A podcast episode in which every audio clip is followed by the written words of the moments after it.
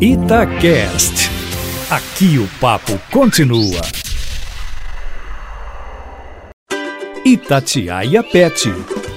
Ei, Patrick Vaz, bom dia, bom dia, ouvinte da Itatiaia. Você sabia, Patrick, que nossos amiguinhos de estimação também ficam resfriados? Não são só os humanos, não. Os cães e os gatos também gripam, têm febre e merecem todo o nosso cuidado. E como na gente, o resfriado pode ser provocado por uma exposição contínua a temperaturas baixas ou pelo contágio entre os animais, já que o resfriado nos pets é uma condição de origem viral.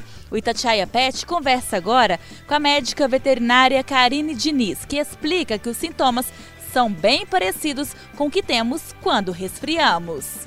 Assim como os humanos, tanto os cães quanto os gatos são susceptíveis ao resfriado, principalmente nessa época do ano. Os sintomas são bem semelhantes ao que acontece com a gente. Então, é uma indisposição, é, sai uma secreçãozinha no, no, narizinho, uma tosse, espirros. Então, é bem similar ao que acontece com a gente. Pode vir acompanhado ou não de febre, perda de apetite. Cãozinho só transmite para o cãozinho, o gatinho para o gatinho e o humano para o humano. Cães quanto os gatos podem ser vacinados e devem ser vacinados para a gente trabalhar dessa forma preventiva.